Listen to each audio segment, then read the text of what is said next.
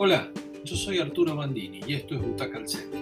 Buenos días, buenas tardes, buenas noches, ahí donde estés, en el auto, caminando, haciendo ejercicio. Babylon, para celebrar el cine en el mes de su aniversario. Una desmesura apabullante. Ojo, tres horas de película, pero que celebra el momento en el que todo empezó y todo cambió. Ese instante en el que la artesanía y el desierto se hacían las primeras películas daba paso a esta industria que conocemos. Una película para los amantes del cine. Hago todas estas aclaraciones porque dura tres horas. Porque hay que decirlo, hay que estar tres horas viendo este desparpajo frenético y desbordante, electricidad pura que no da respiro casi literalmente.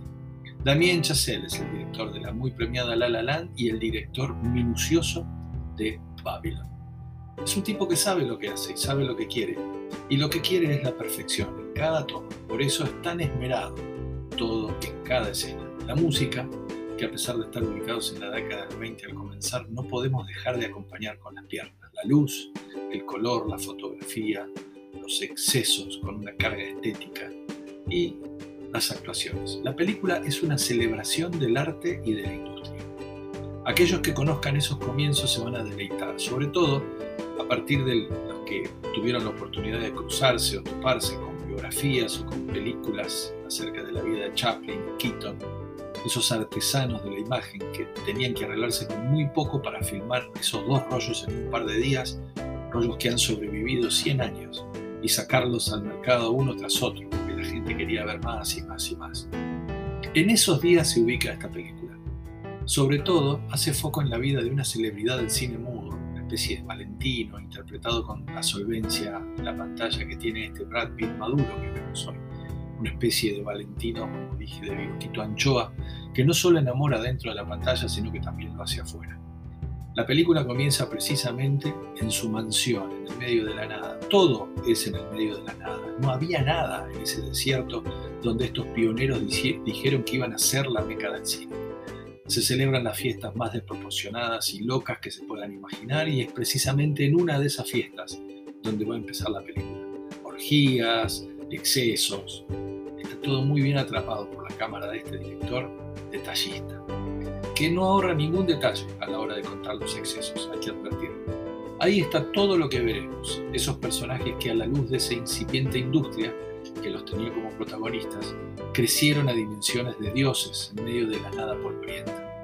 Vamos a ver también el personaje de Margot Robbie, otra gran actuación de esta chica que, la verdad, ya deja de ser solamente una belleza, es, es una actriz muy interesante.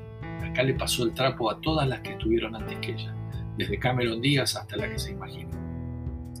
Ella llega a, esta, a este lugar, a esta meca, como tantas otras a formar suerte, ella va sola, es una locura, su vida es un torbellino. A veces van de la mano de una mamá ¿eh? que quieren que, la pongan un poquito en la pantalla o, que se enamore un productor de ella. Bueno, va a ser algo raro, pero no inusual en esa época. De la noche a la mañana ella se convierte en una celebridad fulgurante. El tema es que en esos tiempos estamos asistiendo a los últimos años de algo que en algún momento va a cambiar, que todos intuyen que va a cambiar, saben que hay algo que está viniendo, pero no saben qué es. Y con ese cambio cambiarán sus vidas de manera definitiva. Ellos aún no se dan cuenta. Esa es la magia de esta película. El cine va a incorporar el sonido, poquito después de esta época que estamos narrando, con ese adelanto en el que pocos creían, no todos van a sobrevivir.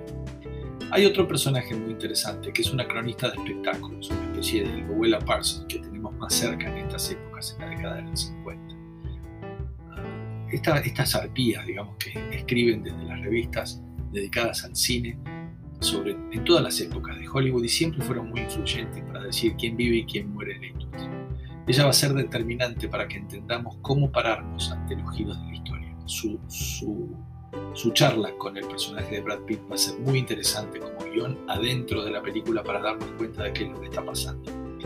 Todo es color, todo es frenesí, todo es agitación, hasta que los personajes se calman para tener escenas íntimas, pero nos damos cuenta que en la realidad están tomando aire para la próxima pirueta. Profundamente melancólica, el personaje de Brad Pitt es eso, y escenográfica, poniendo en pantalla esos años locos en los que en medio de un desierto y con muy poco se hicieron los cimientos de una industria poderosa y muy influyente. Muy interesante, muy estresante y sobre todo celebratoria de un comienzo y una visión de pioneros. El dato en contra quizás sean las tres horas, pero si sos amante del cine, porque seguís Butaca al Centro además, la vas a ver con mucho gusto, porque visualmente es una película muy atractiva. Que la disfruten.